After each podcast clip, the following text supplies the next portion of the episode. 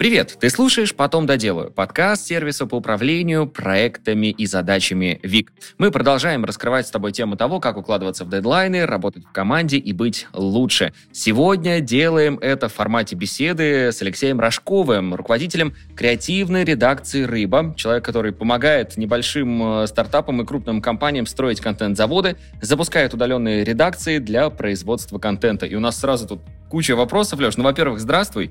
Да, привет. И, конечно, второй э, момент, который, с которого хочется начать, контент-заводы. Это вообще что такое?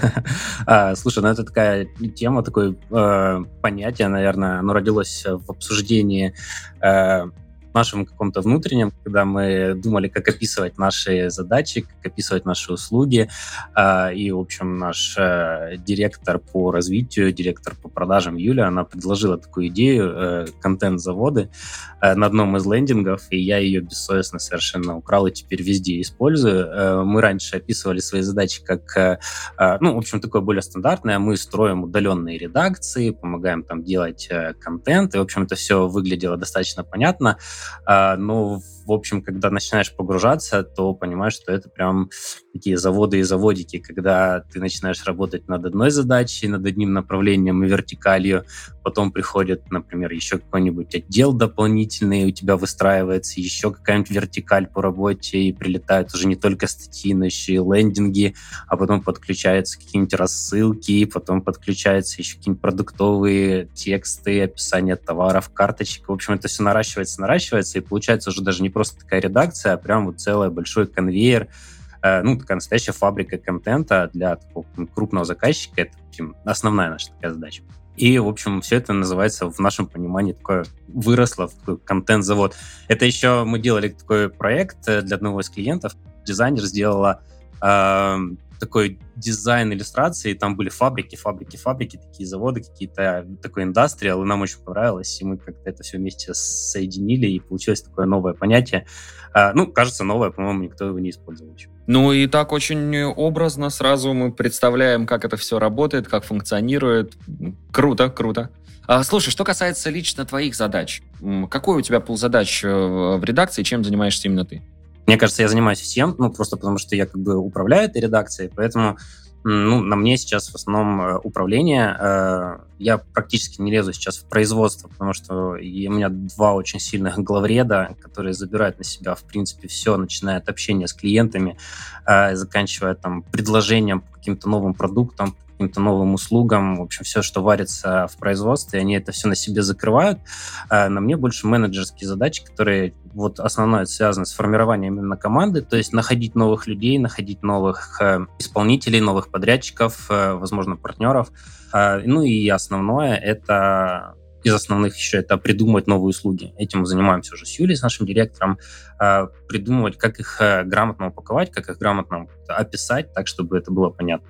А, ну и какие-то новые направления, новые какие-то, возможно, там, курсы, которые мы тоже параллельно делаем. То есть больше такое придумывание, сейчас я сосредоточен, слава богу, и немножко отошел от производства, то есть мне это намного более близко. Ну и, конечно, там всякие э, предпринимательские э, дела, которые не связаны уже в основном с редакцией, это всякие налоговые отчеты, и все это тоже достаточно много времени отъедает.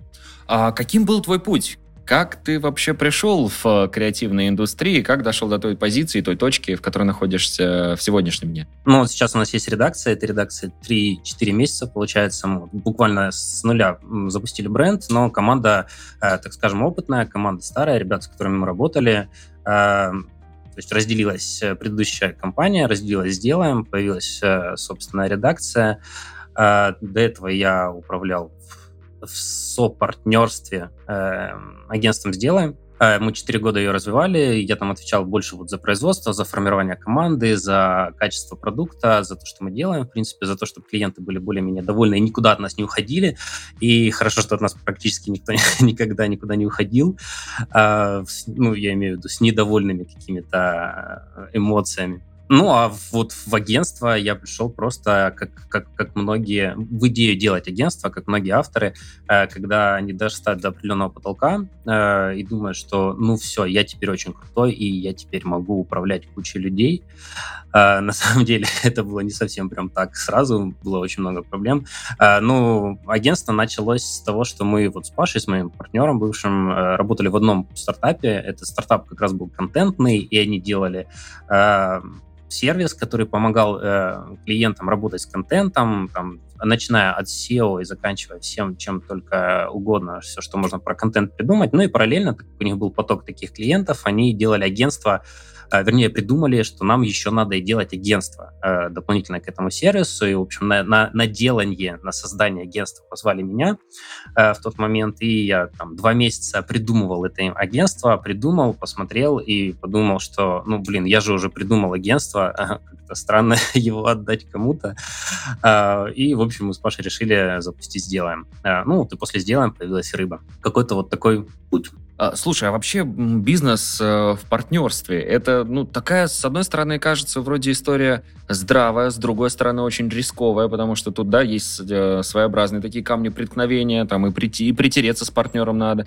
И э, что лучше, по твоему мнению, все-таки, делать бизнес самому или в партнерстве? Или есть ситуации, в которых это имеет смысл? Однозначно есть ситуации. Ну, вообще, мне кажется, бизнес в партнерстве делать либо когда тебе просто страшно что-то делать самому, э, и, наверное, в большей степени э, это тоже повлияло, вот когда мы свой бизнес начали, либо когда а, у тебя есть четкий, продуманный какой-то такой план, когда есть определенные компетенции у одного партнера, а у другого, и они как-то друг друга взаимодополняют. А, вот, например, там какой-нибудь копирайтер и дизайнер начинают делать сайты, и вот они в таком партнерстве начинают делать какую-нибудь компанию, какое-нибудь агентство. Но, скорее всего, наверное, все-таки я даже вернусь назад, скорее всего, это все равно страх. Потому что если бы, даже если у тебя не хватает каких-то компетенций, ты можешь все равно нанять человека, э, продумать это все. Если ты копирайтер, ты нанимаешь себе дизайнера, и ты все равно главный, у тебя есть сразу первый сотрудник, и ты делаешь ровно то же самое. А, когда ты уже, когда ты немножко не знаешь, с чем столкнешься, с какой ответственностью, ну, в общем, ты начинаешь искать себе какого-то партнера.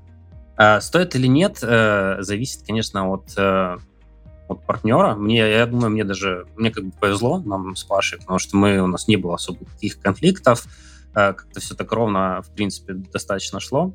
Но вот я думаю, сейчас, когда вот поднабрался опыта, когда ты знаешь уже, как работает ниша, как работает сфера, а, когда уже страха совершенно никакого нет, естественно, я бы сказал, там, ну все, ребят, ну зачем вам эти партнеры? Ну ты посчитай просто себе э, минимальный план, посчитай себе денежки, найми человека и, в общем, управляй им. Но вот с такой колокольни, конечно, сейчас уже проще намного. А, но тогда, вот 4 года назад, это совершенно было другие мысли, и, наверное, те, кто начинают, только какие-то первые первые свои бизнесы, у них, наверное, совсем вот какие-то другие такие под, подходы, эмоции и ожидания от того, что будет дальше. Ну, то есть, э, если э, так ответить на вопрос, то лучше делать бизнес самому, потому что ты будешь отвечать сам за то, что ты делаешь. Э, тебе не надо будет ни с кем ничего согласовывать, у тебя будут свои ошибки, у тебя будут свои достижения, но в целом нет ничего страшного, чтобы попробовать с партнером что-нибудь делать, но это, конечно, большие риски. Надо очень много всего обсуждать тогда на старте, договариваться. И самая сложность в том, что ты не знаешь, что обсуждать. ты не знаешь, что тебя ждет, и как потом это все разрулить. Вот-вот как раз хочу у тебя, да, в продолжении э, спросить, то есть вот ты говоришь, что у вас, в принципе, больших конфликтов-то особо и не было, это почему? Потому что вы люди такие или действительно потому что вы на первом этапе, да, выстроили все очень грамотно и все обговорили? На первом этапе у нас э, мы такие, тоже я помню, собирались, и надо все обсудить, как мы будем все делить, э, в общем, как, если что, если вдруг, читали какие-то умные статьи. Э, в общем, все это закончилось. У нас на сайте есть статья, там, 10 правил, как работать с партнером, что-то такое, и на этом все закончилось. И это такая статья из головы, типа, как бы нам хотелось, наверное, чтобы все сложилось в будущем. Поэтому никакой конкретики мы так и не обсудили. Э, просто, наверное, мы ну, достаточно прозрачно все делали.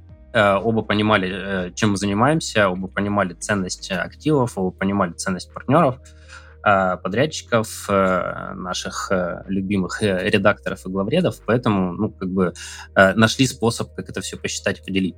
А, но если, например, и еще самое главное, что у нас не было физических активов, то есть у нас не было офиса, у нас не было машин, каких-нибудь станков, предприятий, а, у нас даже программы, там, по-моему, пару оплачиваемых каких-то сервисов, и самое, что можно было делить, это подписку на Google Диск на 6 месяцев вперед.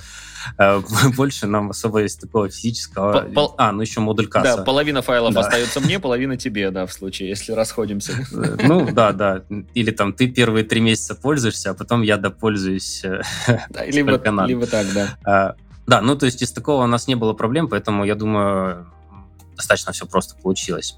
А, слушай, ну вот действительно, не всегда так получается и у всех. Хочется пожелать, конечно, нашим слушателям, чтобы они вашим примером, вдохновившись в партнерство, все-таки вступили, и действительно все было классно. Но вот из-за чего чаще всего распадаются партнерские бизнесы? Из-за того, что кто-то начинает меньше работать, не выполняет своих обязательств, где-то отлынивает, да, садится на шею другому, или какие могут быть причины? Слушай, ну, я не знаю прям за все партнерства, но мне кажется, это прям очень такой вероятный сценарий, э, потому что ну, я скажу за себя, да, у нас как бы инициатива э, вот расхода. Просто попался такой момент, э, подходящий достаточно, когда мы работали э, с двух юридических лиц, и на этих юридических лицах накопились примерно одинаковые проекты, на которых работали примерно одинаковые команды, и, грубо говоря, надо было там, чтобы разбежаться и для клиентов не было никаких проблем, нам надо было переподписать буквально один договор с Яндексом на меня.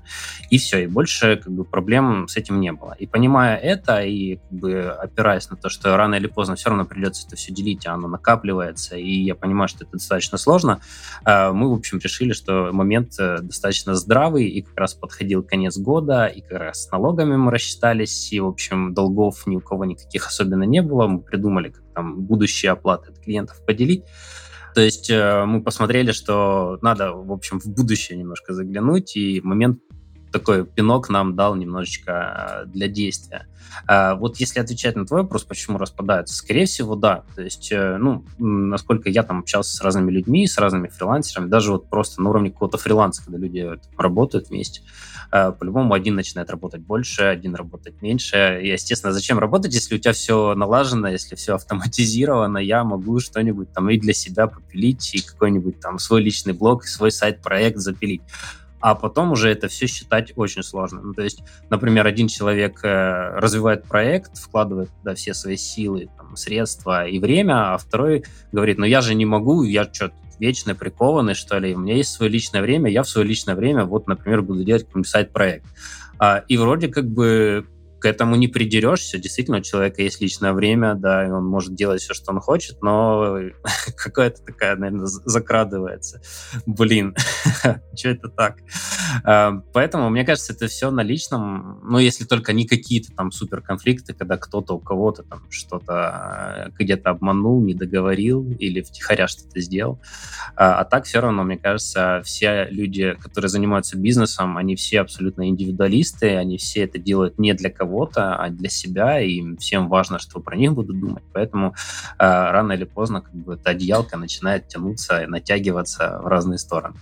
Слушай, ну вот для тех, кто тоже примерно в такую же ситуацию попал, ну, неважно по каким причинам, да, партнеры разошлись, будь это вот также по обоюдному согласию или, может быть, нет, но вот после такого, как в сжатые сроки все-таки э, восстановиться и начать э, работу? Тут вот что мы можем посоветовать? И вообще, возможно ли это сделать? Каких проблем стоит ожидать? Да, зависит, наверное, просто от твоего отношения к ситуации. Э, у меня, например, все было на таком достаточно эмоциональном подъеме.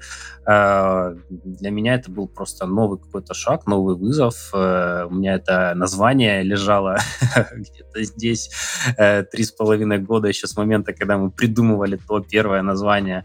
Э, у меня идеи по дизайну, и по сайту, и по там, тому, что можно было улучшать и ну, в рамках например, прошлой редакции, но мы это не успевали сделать. Поэтому э, для меня это был такой нормальный пинок, нормальный такой драйв. Э, и, честно говоря, мне ну, было даже не сложно, просто дополнительно взять на себя такие э, обязательства по запуску нового проекта. Э, и мне кажется, что э, самое главное, чтобы, ну, в общем, чтобы не зачахнуть и не закиснуть, э, это действительно придумать для себя какую-то цель. Если цель есть, есть понимание, как к ней идти, то все ок, все должно срастись и случиться. То есть есть какое-то эмоциональное такое воодушевление. Если его нет, то, наверное, может быть, это даже не тот момент, надо подождать, пока вот тебя задрайвит. Потому что может быть такое, потому что новый проект — это всегда, кроме воодушевления, еще и куча проблем, которых ты не видишь на старте. Это просто миллион, наверное. Их, наверное, в 10 тысяч раз больше, чем вот каких-то позитивных штук, которые ты себе нарисовал. И если у тебя не будет достаточно эмоций, достаточно вот позитивного какого-то настроя, если ты не будешь гореть, а будешь делать это из-под палки, на тебя свалится вот реальность, э, и есть шанс вообще, в общем, попасть в какую-нибудь такую эмоциональную яму. Поэтому, наверное, самое главное поставить цель и расписать себе какой-то план. То есть у меня план был, я знал этот план, но этот план у нас три года, с три с половиной, четыре делался, мне просто надо было его сделать в сжатые сроки. То есть минимальные какие-то процессы для того, чтобы новая редакция смогла подхватить э, текущие проекты и уже была открыта для новых. Слушай, ну с одной стороны, вот вроде, знаешь, звучит просто. Вот есть цель, да, сделали план и по нему пошли. Но вы работаете в креативной сфере, и мне кажется, это вообще такая история, когда вы каждый день сталкиваетесь с чем-то неизвестным. Вот вам нужно, да, к какой-то цели прийти, но вот как это сделать? Это надо сделать как-то по-новому, так как еще этого, собственно говоря, не было. И это же очень много стресса. А если проектов много, то этот стресс в геометрической прогрессии сразу увеличивается. Вот какие советы ты здесь можешь дать? Как в таких условиях э, держаться, держать фокус, еще и придумывать решения, которые будут работать? Слушай, здесь, мне кажется, э, ну, во-первых, у нас не прям ну, сфера креативная достаточно, но она скорее вот больше к вот тем заводам, с которых мы начали. То есть э, она скорее про организацию, про умение найти э, хороших исполнителей, умение сколотить их э, в команду, нормально донести до них задачи и наладить вот какой-то потоковый такой процесс с достаточным уровнем качества и с достаточным уровнем вовлеченности, в первую очередь, в клиента. Э, понятно, куча еще разных дополнительных задач действительно прилетает, которые просто вот ни, никуда не вписываются. Мне кажется, что здесь э, секрет успеха в том, чтобы э, наладить, как есть MVP, да, минимальный жизнеспособный продукт, здесь сделать минимально жизнеспособные процессы. То есть не надо браться сразу за все. Моя задача вообще на этот год стояла такая, что мне надо было просто сохранить на уровне на момент разделения у меня задача стояла сохранить э, всю команду, сохранить проекты и процессы на уровне разделения я даже не планировал себе ничего нового. Я прекрасно понимал, что новый бренд, это новые какие-то проблемы, это неизвестность у клиентов, сомнения постоянные. Поэтому э, мне важно было вот сохранить то, что есть. И я не планировал себе больше, я не, не планировал себе новых продуктов, новых услуг, никаких новых каких-то экспансий слишком масштабной на рынок, э, завоеваний и, и тому прочего. Поэтому э, главное, вот придумывая себе новые какой-то новые какие-то задачи, новое какое-то занятие, не напридумывать слишком много, а запустить, э, а потом уже доделывать. То есть у меня была команда, мне надо было сохранить команду, чтобы они остались. Они остались, с ними мы обсудили текущие проекты, и с клиентами мы обсудили, что с ними все хорошо, постепенно, э, то есть с этим мы тоже разобрались. Э, я знал, что у меня, например, есть, остается база подписчиков, и мне надо им делать какой-то контент, э, и без этого просто дальше мы не пойдем. То есть это мы тоже закрыли, э, взяли на позицию там, двух человек, которые бы это все закрывали. Э, плюс я знал, что мне надо как-то привлекать новый трафик, э, потому что подписочная база, например, уже достаточно выгорела. И на эту задачу я тоже взял человека и продумал этот процесс. Все, больше мне ничего особенно не надо было делать. Поэтому э, чтобы в такие сжатые сроки, без стресса это все закончить, надо в первую очередь на себя не взваливать много. Наверное, это в принципе хороший такой принцип не только для какой-то стрессовой ситуации, а вот для какого-то профессионального роста не наваливать на себя слишком много, чтобы не утонуть под какими-то текущими задачами. А может сейчас какие-нибудь лентяи скажут, что да, я делаю минимально, и это хорошо. Не знаю, на самом деле, может быть, это действительно хорошо, если все потом срастается и делается.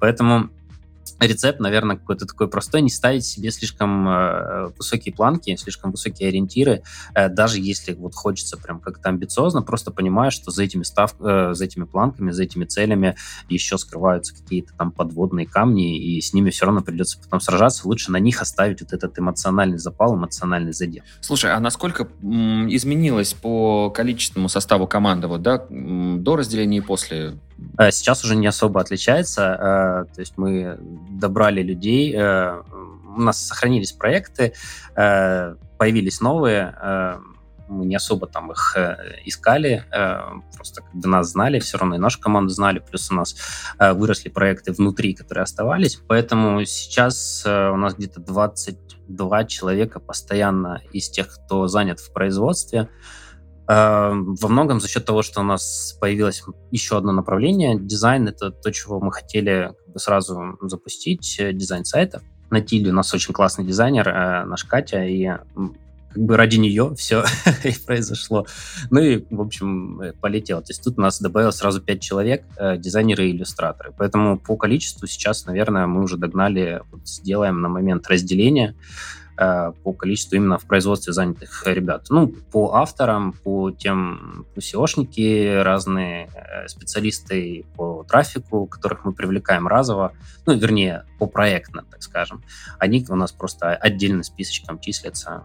Я их не считаю как за постоянно.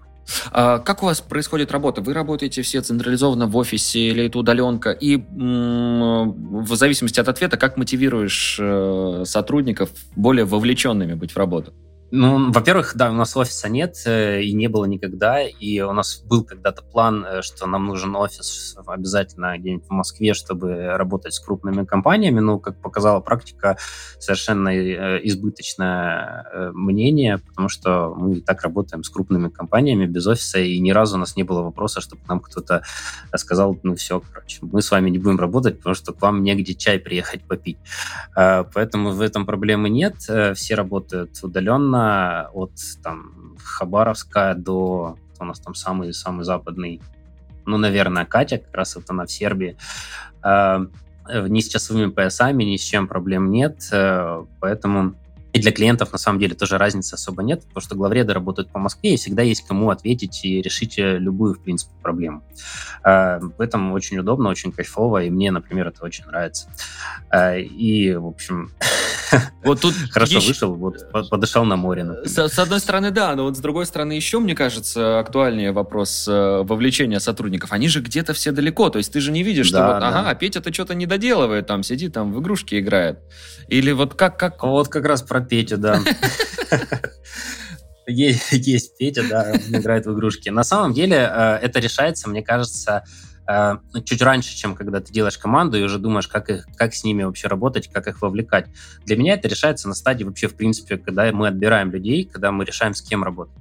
Э, то есть у меня есть принцип отбора людей в команду, когда ты отбираешь людей по профессиональным навыкам, но нанимаешь их по личным качествам. То есть у нас есть э, элементарно там, мы набираем, нужен редактор, мы сеем вакансию, получаем там 200 откликов, смотрим, кто из них классный э, по портфолио, по описанию себя, по проектам, и уже там с пятью, например, ребятами созваниваемся, делаем какие-то тестовые, и уже вот на этапе созвона, э, на этапе общения личного, я, например, понимаю, вот насколько человеку интересно с нами работать, насколько вот он вовлечен принципе, в процесс, потому что, в принципе, таких людей всегда видно, они э, всегда такие интересные, они знают про твою компанию, знают о тебе, они чаще всего с тобой уже контактировали где-то, может, на каких-то обучениях или просто следят, говорят, я читаю вас.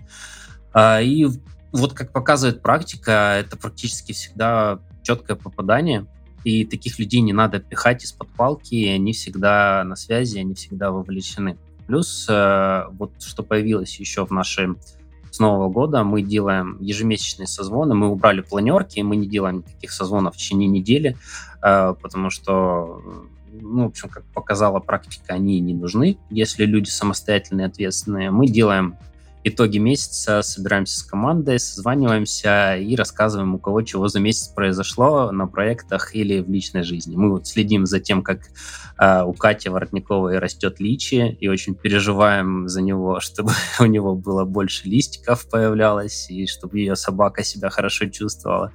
Э, смотрим там, как э, живут белки у Наташи за окном, и это все как-то так настраивает на общий лад. И плюс у нас есть рабочий чатик, в котором мы редко, ну, мы обсуждаем проекты, конечно, но мы там, в принципе, постоянно общаемся и держим связь.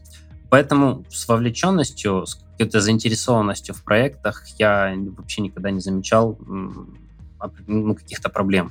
То есть, если ты э, хорошо поработал на стадии отбора, если ты э, периодически пишешь человеку «Привет, как дела?», расскажи, что нравится, что не нравится, как, как я тебе, например, как руководитель, ну, так условно, да, там, что мне надо сделать, чтобы там, тебе было еще лучше работать. То есть не надо там каждую неделю это все спрашивать, там раз в месяц, раз в три месяца, может. Э, когда человек видит, что им интересуется, и что у него есть коллектив, что у него есть команда, в принципе, это все всем нравится. Поэтому тут проблем как бы особо наверное, мне нет. Э, мне кажется, такая проблема может возникнуть, когда работа слишком формализована. Ну, то есть, когда вот эти постоянные планерки, ежедневные какие-то созвоны, э, когда вот эти ежедневные отчеты делаются, и человек видит, что это делается просто ради отчетов, а не ради эффективности какой-то или ради заинтересованности. Вот тут, да, тут, наверное, надо думать про какие-то, может быть, мероприятия или там тимбилдинг э, как-нибудь устраивать. в нашем случае такого пока не надо. Слушай, а что касается вот самих э, авторов и э, контента, который они создают, вот как у вас? Вам легче нанять уже готового, грубо говоря, специалиста, да, который, в принципе, все понимает, но, возможно, как-то отличается от общей, да, идеологии вашей команды? Или найти кого-то там на более раннем этапе развития и уже его под себя создать, в общем, где-то ему подсказать, где-то направить? С авторами, с авторами проще намного. С авторами, в принципе, вот контакт такой больше разовый, даже если автор, например, постоянный, он все равно в основном, ну, как бы занят на проект, по проект на, на какие-то разовые работы. То есть это даже завязывается вплоть, ну, мы оцениваем работу, платим за каждый текст, э, за каждый пост. И у, у человека даже вот ментально где-то там в мозгах э, откладывается, что мы с ним, ну, как бы разово работаем. Есть несколько авторов на ставке, ну, так сказать, можно на ставке на длительных проектах, но это тоже скорее исключение. Поэтому с авторами, э, если он профессионал, если он хорошо пишет, если он молодец, э, в принципе, мы спокойно берем, стараемся брать сразу же готовых, которые соответствуют вот э, скорее профессиональным качествам, и вот редакторы уже с ними работают. Тут мы уже такого вот отбора и на самом деле вовлеченности от авторов тоже супер большой в проект в плане вот какой-то верности, там, я не знаю, верности принципам, э, мы такого не ждем. То есть они могут спокойно брать столько работы, сколько им надо, работать на проекте столько, сколько им удобно, могут спокойно уйти там в другую редакцию или просто перестать с нами сотрудничать. Мы это все нормально воспринимаем, потому что у нас достаточно большой пул авторов, и на процессы это никак не влияет. То есть здесь э, ну, достаточно гибкая у нас система, никаких таких требований нет. Для авторов, мне кажется, это избыточно. Да, да, есть еще один такой момент. На ресурсе vc.ru у вас прекрасные работы, прекрасные статьи, отклики, охваты. Вот э, для тех, кто понимает, о чем мы сейчас говорим, тоже может, хочет больше охватов э, для э, своих работ. Какие мы можем здесь дать э, советы? На что в первую очередь обратить внимание при написании статей туда? Ну, vc это такая прям целая отдельная большая тема, э, прям на целый большой разговор. Но, наверное, если коротко сказать, то, э, ну, во-первых, все, кто хотят туда прийти, они должны понимать, что это все-таки э, лента новостная для людей. Э, и люди приходят туда не для того, чтобы оценить э, лично вас, они приходят развлечься, и никто там не ждет конкретную статью вот, даже суперизвестных брендов э, и не проверяет ленту, а не написал ли там кто-то что-нибудь про себя. Э, поэтому надо заходить туда сразу с мыслью, что такой прям аксиома. Я, мне, про меня не интересно читать. Ну, про ваш бренд никому не интересно читать вот по умолчанию. Интересно читать про какие-то истории, про какие-то кейсы, которые могут быть широко интересны. Ну, то есть, если там вы внедрили где-то CRM для какого-нибудь клиента, э, но, но при этом там нигде ничего условно не сгорело, никто никого не убил, никто там ни с кем не подрался, а вы просто сделали свою работу. Э, ну, на VC можно опубликовать такую статью, но, скорее всего, она не залетит, потому что э, это все-таки новостной портал, и люди приходят туда развлекаться. И тут очень важно найти вот этот баланс между пользой для бренда, то есть когда он хочет себя показать классным, себя презентовать людям, а, и вот интересностью, которую он может о себе дать. К нам приходит очень много ребят, которые говорят, ну вот мы хотим туда зайти, надо, и мы говорим, не надо, потому что ну просто потратите деньги и время, потратите лучше это э, не знаю, вместо одной статьи напишите 10 э, под э, органику, под SEO, оставьте у себя в блоге, и через полгода они принесут вам больше толка, чем вот одна статья, которая сейчас соберет 100 просмотров. Поэтому заходим туда с мыслью, что про вас читать неинтересно, как это было бы не грустно. Думаем о том, о чем мы можем классным рассказать для людей. Ну и в первую очередь, наверное, самое главное, это работаем именно над текстом, потому что классный заголовок, классная картинка, это все всегда решает. Ну, в общем, надо помнить, что VC — это новостной портал. И как для любого новостного портала, там работают все те же самые приемы. Э, кликабельные заголовки с каким-нибудь интересным э, посылом э, и классные картинки и что-нибудь эмоциональное. Эмоции всегда продают. То есть, если ваша статья не, не вызывает никаких эмоций, э, ну, она точно так же ровненько мимо и пройдет. А вот если вы там кого-то хотите напугать, рассмешить, развеселить, э, кого-то захотите Э, испытать чувство жалости к себе, может быть, даже, или наоборот жадности какой-нибудь, э, или кому-нибудь показать, как где-нибудь что-нибудь сэкономить, разбогатеть. Э, в общем, если вы заходите через эмоцию, то тогда у вас, скорее всего, все должно быть хорошо. Останется только написать классный текст. Ну, я думаю, с этим все справятся. Леш, 2023 год, можно сказать, в самом разгаре, вот уже первый квартал у нас позади остался. Какие тенденции в этом году с точки зрения непосредственно да, контент-маркетинга, какие задачи бизнес будет решать в 2023 году, и можно ли вообще ставку делать на это направление? Я думаю, ну, не то, что можно, нужно. Э, контент-маркетинг, мне кажется, с каждым годом он очень молодой такой у нас, и с каждым годом только укрепляется, и компании понимают, что надо все-таки придется рано или поздно этому уделять внимание, поэтому я думаю, что в 2023 году появится еще больше блогов, э, именно коммерческих от разных компаний, появится больше всяких медиа, которые будут делать разные компании, и каких-нибудь no-name медиа, которые потом окажутся коммерческими, брендовыми. Как Кинжал недавно, да, у нас раз это камин совершил. Э, что это все-таки брендовая медиа. Э, в общем, контент-маркетинг останется популярным, контент-маркетинг будет развиваться, спрос на хороших контент-маркетологов будет расти. Э, в общем, тут я не думаю, что что-то изменится.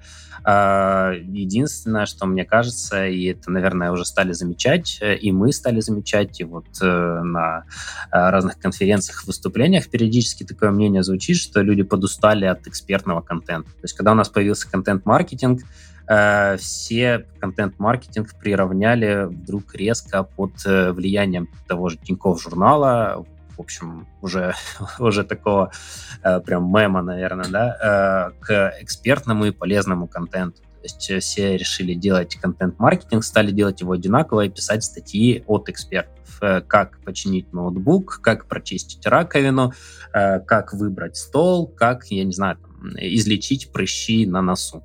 А, в общем, от такого контента, мне кажется, люди уже немножечко подустали, когда появляются одинаковые медиа с одинаковыми форматами, с одинаковыми экспертами, которые ходят из медиа в медиа. А, и мне кажется, бренды вот должны понять, многие понимают, что, в общем, людям надо дать немножечко развлечься. И контент-маркетинг — это не только в постоянной пользе, скорее всего, даже Э, в меньшей степени про пользу, а в большей степени про вовлечение и про постоянный контакт с читателем. Постоянно читать о том, там, как кто-то где-то отремонтировал условно какую-нибудь технику, ну, никто не будет. А вот какие-нибудь тестики, какие-нибудь подборочки, какие-нибудь мемчики, какие-нибудь там видосики, как кто-нибудь снимает, это будут. А, а потом уже туда можно вворачивать что-нибудь полезное, экспертное, свою рекламу туда, баннеры какие-то вывешивать, и таким образом контент-маркетинг будет работать. То есть самое главное, э, чтобы бренды, маркетологи, копирайтеры и, в общем, все это комьюнити э, все же поняло, что люди приходят в интернет э, развлекаться, э, они листают ленту, им интересно то, что им сейчас интересно, и, э, в общем, они приходят туда за развлечением. И если вы сумеете вот этот баланс развлечения, интересности, классных форматов соблюсти с какой-то экспертностью и решением проблем, э, вы будете в топе, в дамках, в общем, победите всех вокруг. Все, друзья, пере, перестаем лишний раз грузить своих читателей, слушателей, да, своих зрителей. Ну, огромное количество вопросов мы уже с тобой обсудили, большое количество э, своего опыта ты нам уже передал, но у нас остался Блиц, в рамках которого тоже хотим немножечко тебя под, э, помучить, можно сказать так, да. На, на эти вопросы можно, да, по желанию отвечать, либо развернуто, либо коротко, вот э, сколько информации есть, всю примем. Первое, какими инструментами пользуешься для работы с со своими собственными задачами? Пишу э, все в Google Доке, э, еще пишу э, на бумаге. Я, я все планы свои пишу в основном на большом А4, мне так удобнее. У меня большая стопка исписанных тетрадей. Э, планы ставлю в календаре, э, задачи записываю в задачнике Google, э, в приложении, которое там в Chrome, ничего удобнее для себя не придумал. А, созваниваемся, где придется, или Google Meet, или вот сейчас тестим Сберджаз э, для созвонов. Э, а так, в принципе, больше все. Наверное, я не пользуюсь особо какими-то трекерами, тасками, э, ну, для себя, для себя лично. Ну, в команде тоже, да, только, получается, программы для созвонов или что-то еще есть? В команде мы ведем учет э, в Agile. Это что-то типа Trello, только там чуть больше вложенность с досками, и нам как раз это очень удобно. Раньше у нас было пространство в Дискорде, сейчас мы полностью переехали в Телеграм, потому что Дискорд тоже стал немножко избыточным э, в плане того, что не так много чатов внутренних э, остаются активными, там буквально 4-5, которые надо использовать, но в Телеграм очень удобно переслать всю переписку и задачи от клиентов, и это прям очень хорошо э, ускоряет работу. Ну и с командой, что там с командой? Ну вот созваниваемся сейчас в Сберджазе пробуем, как, как работать. Все, все ругаются на него. Слушай, ну это для меня вообще новое, новый какой-то сервис, надо будет попробовать. Я потому что первый раз от тебя слышу, что такое есть. Интересно, слушай, а по твоему мнению, какие а, привычки либо помогают, либо мешают в работе? привычки, э, не знаю, наверное, самая важная привычка — это записывать э, все, что к тебе приходит. Это для меня, наверное, самая, э, самая спасительная привычка, которую я для себя выработал, потому что приходит примерно там задача в каждые 30 секунд или какое-то обращение, или какое-то сообщение, на которое надо ответить, и ты просто про все это забываешь. Поэтому самое важное — это вот где-то что-то фиксировать, и для себя я это ну, для, до какого-то автоматизма уже довел, делал, то есть на телефоне, и где-то там под рукой всегда какая-нибудь ручка, и на компьютере ты все время это все где-то отвечаешь. А, не знаю, сказать, привычка, не привычка, ну, наверное, может быть, даже и привычка. Э, это постоянно да, наверное, привычка — это умение, скорее, не замалчивать э, и обсуждать задачи. То есть многие ребята к этому приходят, мы все, всей командой к этому пришли и нанимаем тех ребят, которые не молчат, а сразу говорят, если у них что-то не так, если им что-то не нравится, и вообще, в принципе, по любым, по работе, по э, личным каким-то отношениям, это, по работе с клиентом, по работе внутри. В общем, когда ты умеешь что-то говорить, э, наверное, это тебе очень сильно помогает. Да, наверное, это привычка такая, которая вырабатывается тоже с годами. Это вообще ну, может, не с две, годами, хо- две хорошие привычки, которые контактируют друг с другом. Один говорит все, что приходит в голову, другой записывает постоянно, чтобы не забыть. Другой записывает, да. Да. А так, наверное, ну, то, что помогает, что мешает, э, я даже, наверное, не знаю. Нет. Ну, отлично, нет отлично, да, это вообще принимается сто процентов. А, как относишься к откладыванию задач на потом? Как давно сам это делал и к чему это привело? постоянно откладываю все на потом, э, просто потому что вот прямо сейчас, скорее всего, там в течение дня все забито, и ты просто это сделать ни, никак не можешь. Поэтому это нормально э, совершенно откладывать все на потом, но главное потом к этому возвращаться, не терять и нормально распределять э, свое время, свое внимание. Э, при этом очень классно, когда ты все откладываешь на потом, и процентов там 50-60 этих задач становятся неактуальными, потому что они либо сами решаются, либо, ну, может быть, кто-то их э, отменяет, либо сам решает. Поэтому откладывать на потом норм — это хорошо, особенно если ты занят постоянно, но главное их не терять, эти задачи. Слушай, не самое популярное мнение по этому поводу, ну, потому что действительно не, не каждый раз такую философию говорят, друзья, но прислушаться к этому стоит 100%, потому что действительно большое количество задач может просто решиться у вас без лишних усилий. А, слушай, а какие навыки в современном мире по твоему мнению, являются нужными для человека, чтобы чувствовать себя востребованным? Навыки, мы про soft skills какие-то или про... Вот как, как ты считаешь, да, можем мы про soft skills, может быть, наоборот, ты говоришь, что вот hard? Ну, на, наверное, какие-то hard skills или э, навыки вот профессиональные, какие-то рабочие, они все отличаются. Это уже зависит, наверное, от там, работы, которую мы обсуждаем. А, если вот в общем какие-то такие э, штуки, которые каждому будут актуальны и полезны, а, ну, это, во-первых, умение общаться с людьми. Ну, то есть э, это прям топ, must have, э, и прям решает очень много проблем. То есть умение заводить контакты, умение находить людям подход, умение быть э, не изгоем в коллективе, грубо говоря, то есть э, умение, умение развить в себе какую-то эмпатию к людям, то есть относиться к ним не заранее в штыки. Все люди вокруг нормальные, все люди вокруг классные. Э, вот это такое понимание и умение находить в них что-то для себя приятное, это очень сильно помогает в принципе, наверное, в любой работе. То есть у тебя всегда будут какие-то клиенты, у тебя всегда будут подрядчики, у тебя всегда будут друзья, у тебя всегда будет куда поехать, с кем встретиться, с кем познакомиться, а, кто тебе покажет город, э, кто тебе подскажет, где покушать, кто тебе там поможет в трудную минуту нужным контактам. А, в общем, умение общаться — это, наверное, сейчас самое-самое-самое важное, особенно с учетом того, что для этого очень-очень много ресурсов, а, то есть у нас есть контакты буквально с любым человеком, наверное, на планете, и, и можно с ним задружиться, если ты найдешь к нему подход.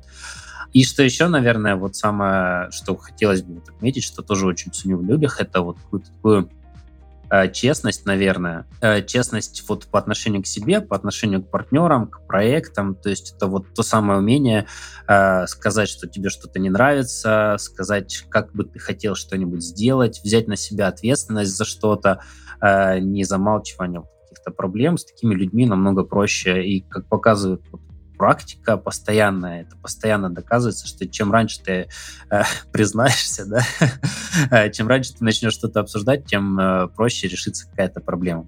Поэтому э, общайтесь с людьми, заводите много знакомых, заводите много друзей, будьте эмпатичными, будьте э, на позитиве, не кукситесь, э, не грустите. В общем, э, это все ценится, это люди очень хорошо считывают, и если человек постоянно такой сам себя бодрит, подбадривает, это всем вокруг нравится. А когда ты нравишься людям, они хотят тебе помогать.